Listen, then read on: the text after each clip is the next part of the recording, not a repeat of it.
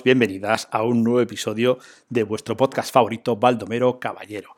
Hoy con nueva orientación, la puerta no me gustaba lo que se veía y hoy vemos una horita aquí, un grabado, los dos tradicionales, la carpeta y el armario que dentro de poco va a ir a la basura.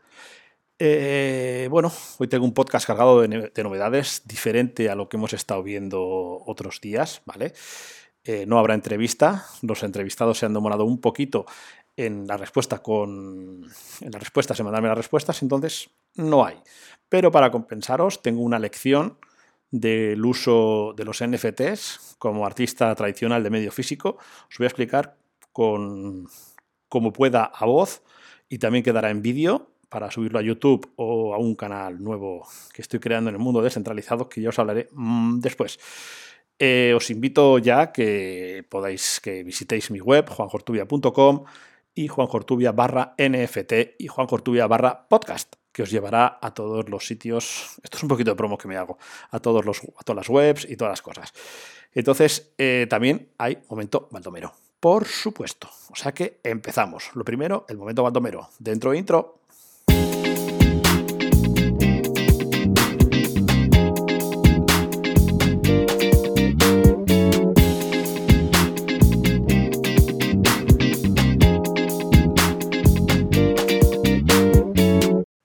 Voy a leer un poco las líneas mientras os miro a la cara también, ¿vale? Porque esto es, esto es algo, no voy a decir ninguna grosería, ni voy a mandar a tomar por culo a nadie, ni nada, ¿vale?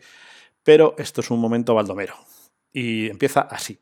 Corregidme si me equivoco, pero en el momento en que escribo estas líneas, o que os hablo estas líneas, vivimos en el siglo XXI, ¿verdad?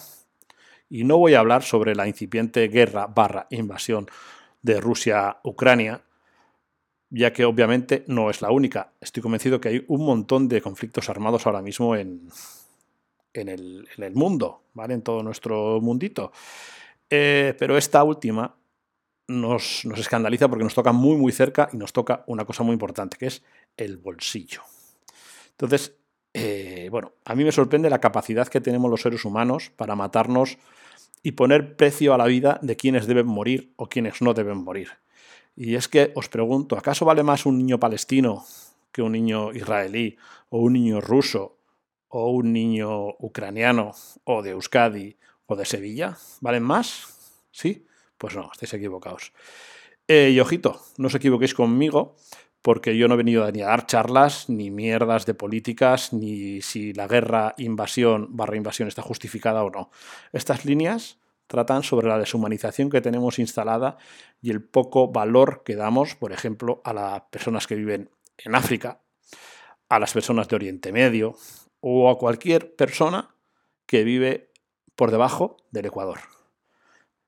A lo largo de la historia de la humanidad siempre ha habido quien ha puesto eh, la vida la vida ajena en valor, ya ha decidido quién debía vivir y quién no. Siempre ha habido alguien que ha hablado en nombre de la paz desde la puerta de su empresa de armas. Y siempre ha habido alguien que susurra al oído de un gobierno a quien debe matar o a quien no debe matar a cambio de dinerito. Siempre hay alguien con maletas cargadas de armas para cambiar el contenido por dinero. Y siempre hay alguien que representa los intereses de otros y siempre hay alguien y siempre hay algo por lo que negociar. Y yo os pregunto, ¿vale? ¿Qué pasa con las madres? ¿Y qué pasa con nosotros los padres? Yo soy el que va a susurrar al oído de todas las madres y todos los padres de los soldados involuntarios en los conflictos ajenos. Son hijos e hijas que luchan en las guerras de otros. Y si deben de ir a una guerra, ¿vale? Si mis hijos algún día tienen que ir a una guerra, ¿sabéis lo que os digo? Que vayan con los hijos de quienes organizan, que vayan con los hijos de, de, de quien financian las guerras, de quienes mandan, de esos que están, los hijos de quien mandan que están detrás de un escritorio allí tocándose los cojones. Perdón. No iba a decir cojones, tocándose los huevecillos. Los hijos de esos, ¿sabéis que No están allí. ¿Y sabéis quiénes están? Están nuestros hijos. Y las flores rojas que van a brotar en el campo de batalla serán las teñidas por la sangre de nuestros hijos, no por la sangre de ellos. No dejes que tus hijos vayan a la guerra, ¿vale? No les dejes. Y si van a la guerra, por lo menos que no sean por las razones que te diga la tele, ni que te diga la OTAN, ni que te diga quién le sale de los cojones. ¡Hala! Buenos días.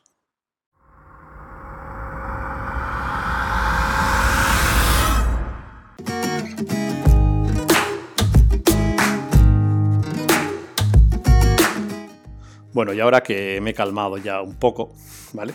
Es algo que lo tenía que decir, que como padre, pues me molesta bastante que otros señores que están un poco ahí en otra parte del mundo, deben de vivir en otro mundo que no es este, puedan permitirse el lujo de crear una guerra para ganar más dinero del que ya tienen. Entonces, bueno, creo que existe, son todos unos pollas viejas, eh, que no ya deberían irse a tomar por culo a una tumba y dejarnos a los jóvenes, que seguro que hay jóvenes mucho más preparados para resolver un conflicto como el que está viendo ahora mismo o como tantos que hay en el mundo. Pero bueno, el, otro día, vamos a cambiar, ¿eh? venga, pipa, cambio. El otro día eh, pillé una mentoría con un chaval, un chico, digo chaval, pero seguro que tiene mi edad, pero bueno, chaval de somos, de una mentoría de de cómo mejorar el podcasting y el video podcasting, de cómo monetizarlo y cómo conseguir que todas estas horas que meto aquí para explicaros las cosas, para que pues, veáis mis obras, dentro de poco ya tendré el taller preparado, ya estará listo para que podamos grabar desde abajo, ver las estampas, ver las matrices, cómo se trabaja un tórculo. Entonces, ya estará el martes hecha en el suelo y en un par de semanas ya estará todo preparado para, para empezar a emitir desde abajo. Entonces, me gustaría poder monetizar, pues poder, pues, eh, que podáis tener la posibilidad de, apoyar el canal, de mostraros mis obras. Entonces, eh, pues este chico Jorge Marín Nieto, ¿vale? Que os dejaré un enlace por aquí, eh, pues me estuvo aconsejando cómo, cómo hacer y al explicarle las cosas que yo hacía, que yo convertía todas mis obras, pues estas, estas no, porque son ya antiguas, son de años pasados, pero las obras nuevas que tengo, que he ido haciendo en el 2021, todas esas obras se han convertido en un NFT. ¿Y qué ocurre con un NFT? Pues bueno, os lo voy a decir, voy a sacarme la chuleta que tengo aquí, ¿vale? Y os lo voy a explicar. Las siglas NFT quieren decir Non-Fungible Token, y en español token no fungible, que básicamente es un token que no puede ser dividido en ninguna parte más. O sea, o es uno o es cero. No puede haber como Bitcoin, que le puedes poner unos ceros después de la coma, o como en Ethereum los, NFTs son indivisibles. O sea, o existe o no existe. Entonces, eh, lo que interesa saber es que una vez que un, un, NFT queda registrado en la blockchain, yo uso ahora mismo la plataforma de OpenSea, en la blockchain de Polygon, que tiene unos gastos más baratos. Bueno, eso ya lo veremos un poco más adelante en las lecciones que os voy a dar. Entonces, eh, bueno, eh, ¿dónde estoy? Aquí. cuando, cuando ya minteamos o mintear, se, dice mintear, no se dice registrar. La palabra guay del siglo blockchain es mintear. Cuando minteamos el NFT en la blockchain, queda ya registrado para siempre, ¿vale? Y nunca más puede ser alterado. O sea, no puede ser ni borrado. Está ahí y ya está. Puedes eh, dejarlo no visible o lo que sea. Pero una vez que creas algo, se queda ahí, ¿vale? Y es inalterable. Si tú has creado una copia, una copia. Si has creado 100, 100. Si has creado una copia, luego no puedes poner 100. Tendrías que volver a mintear ese token. Entonces ya no sería... Hay un vacío ahí que no sabríamos muy bien qué hacer con él. Entonces, seguro que vosotros, oyentes y visualizadores de este canal, sois muy listos y estáis diciendo, ¿y tú para qué quieres esto? ¿Para qué lo usas tú? Bueno, pues yo sabéis que creo sobre todo obras en formato físico, ¿vale? Como estás aquí atrás pero ahora mismo no es el caso, pero creo que tengo algunas aquí. Un momento que voy a por una hora, ¿eh? Un segundo, no os vayáis.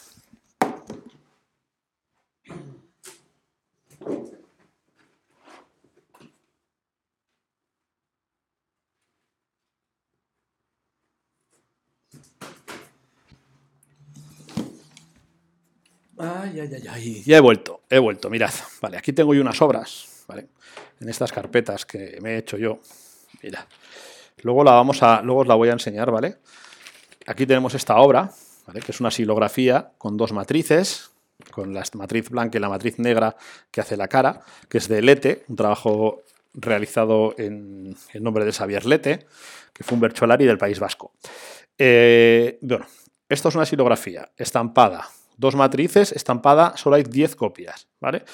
Esto yo lo tengo registrado en la blockchain de Polygon, está minteado y ahí aparecen los datos del tamaño, eh, todo, la técnica, las medidas, año creación, colores, pues los, todo lo que hace real esta obra, ¿vale? Pues si la imagen es de 15 por 10, el papel es de 30 por 40, dos colores, el año de estampado, el número de copias, todo eso, eso todo se rellena, ¿vale? Y cuando se mintea queda registrado.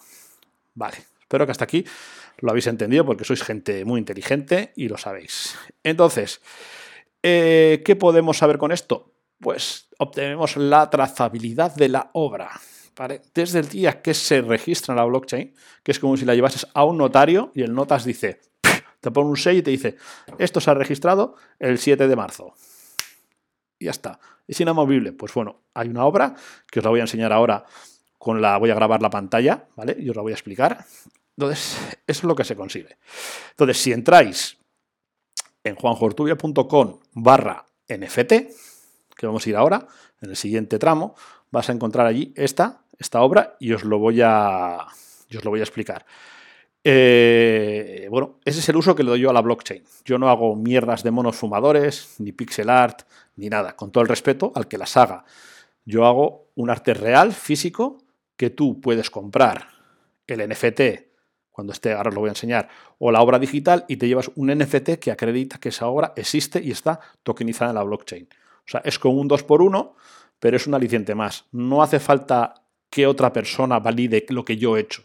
No hace falta que un señor con un despacho en Washington te diga, ah, esto lo ha hecho Ortubia. No, no, Ortubia ya te dice que lo ha hecho y lo tiene tokenizado en su blockchain.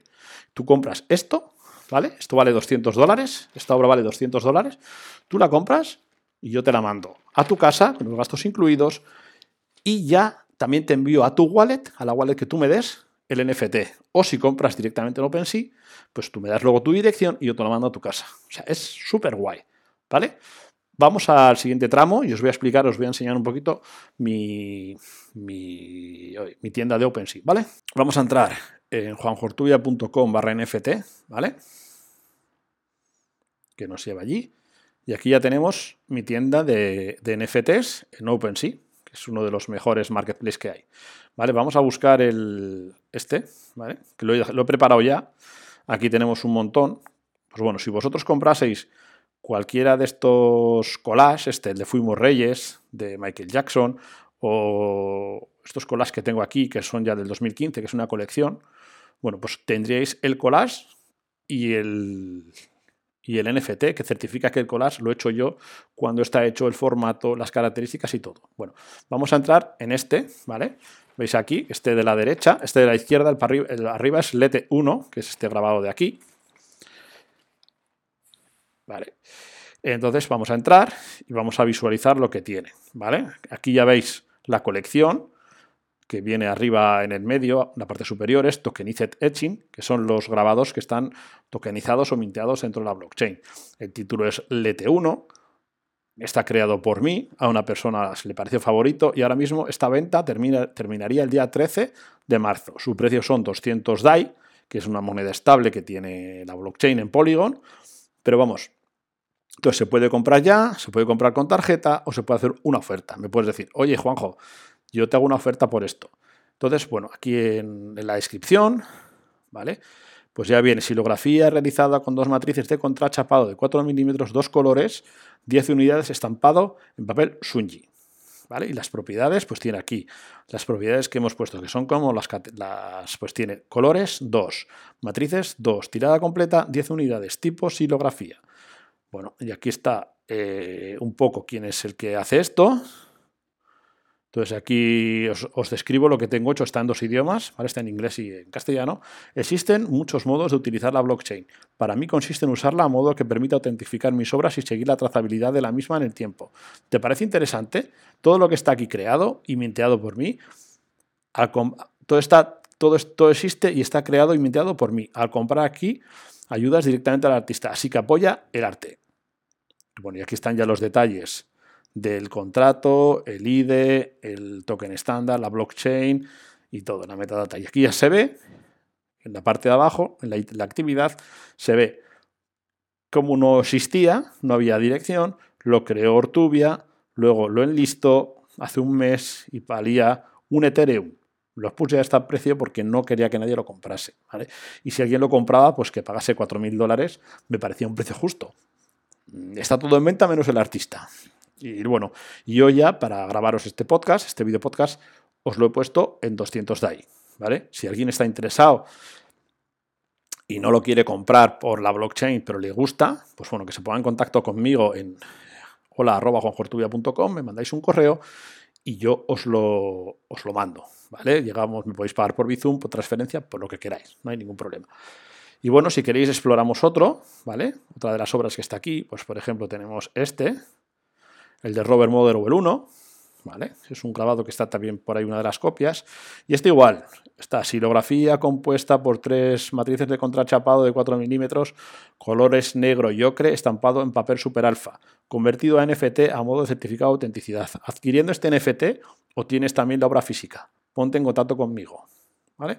Pues esto es lo mismo que hemos visto, que hemos visto antes. Los detalles y todo. ¿Ves? Aquí está. Y esto es todo lo que os cuento. Espero que os haya resultado interesante. Y ya vamos con la parte final.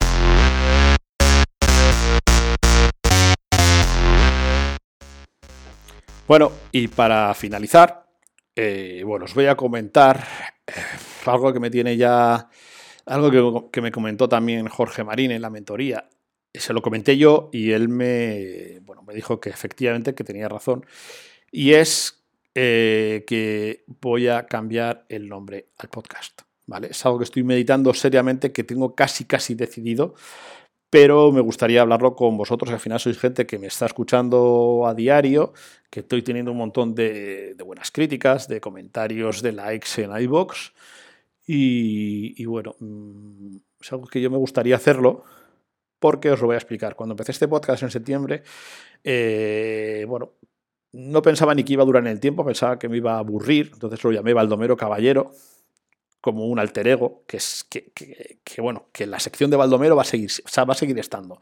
La sección de opinión y de burrada y de canalla va a seguir estando. Pero también eh, quiero ya asociarlo más a la marca personal de Octubia Expresionismo que tengo, porque estoy enamorado de este formato del podcast, me siento súper cómodo hablando, grabando tranquilamente, mucho menos presionado que haciéndolo en Instagram o en Facebook o en TikTok. Me siento muchísimo más cómodo y además estoy descubriendo eh, un montón de redes descentralizadas como Hive, como Ecenci, que en la que me estoy poniendo las pilas y creo que vos podemos aprender muchas cosas. Entonces, después de seis meses y ya con este es el 24 episodio, que yo no pensaba que iba a durar tanto, creo que ha llegado el momento de asociarlo. Entonces, Creo que todavía no lo haré, faltarán dos episodios más en hacerlo y me gustaría saber qué os parece a vosotros, ¿vale? Porque al final vosotros sois mi audiencia, lo habéis estado escuchando desde, desde siempre, entonces creo que Baldomero Caballero se puede quedar como una sección y el resto del tiempo, pues las entrevistas, la opinión, la muestra de las obras, cuando se enseñe ahí abajo os cuente cómo hacer la silografía, cómo proyectar, cómo cortar la plancha, cuando se enseñen los libros de la librería que está ahí cuando veáis la obra que voy a hacer aquí, pues todo ese tipo de cosas, yo creo que hay que asociarlas a Ortubia Expresionismo, que soy yo, que es mi marca, y, bueno, es lo que os digo. Entonces lo voy a ir meditando, os lo contaré en las próximas semanas. Deciros que he estado, como siempre, muy a gusto grabando esto. Se me pasa el tiempo así cuando estoy haciéndolo. Escribo todo durante la semana en mi libreta de podcast. Luego lo transcribo el viernes y entre sábado y domingo grabo esto. Hoy es domingo, y nada más. Muy feliz y nos vemos en el episodio que viene. Agur.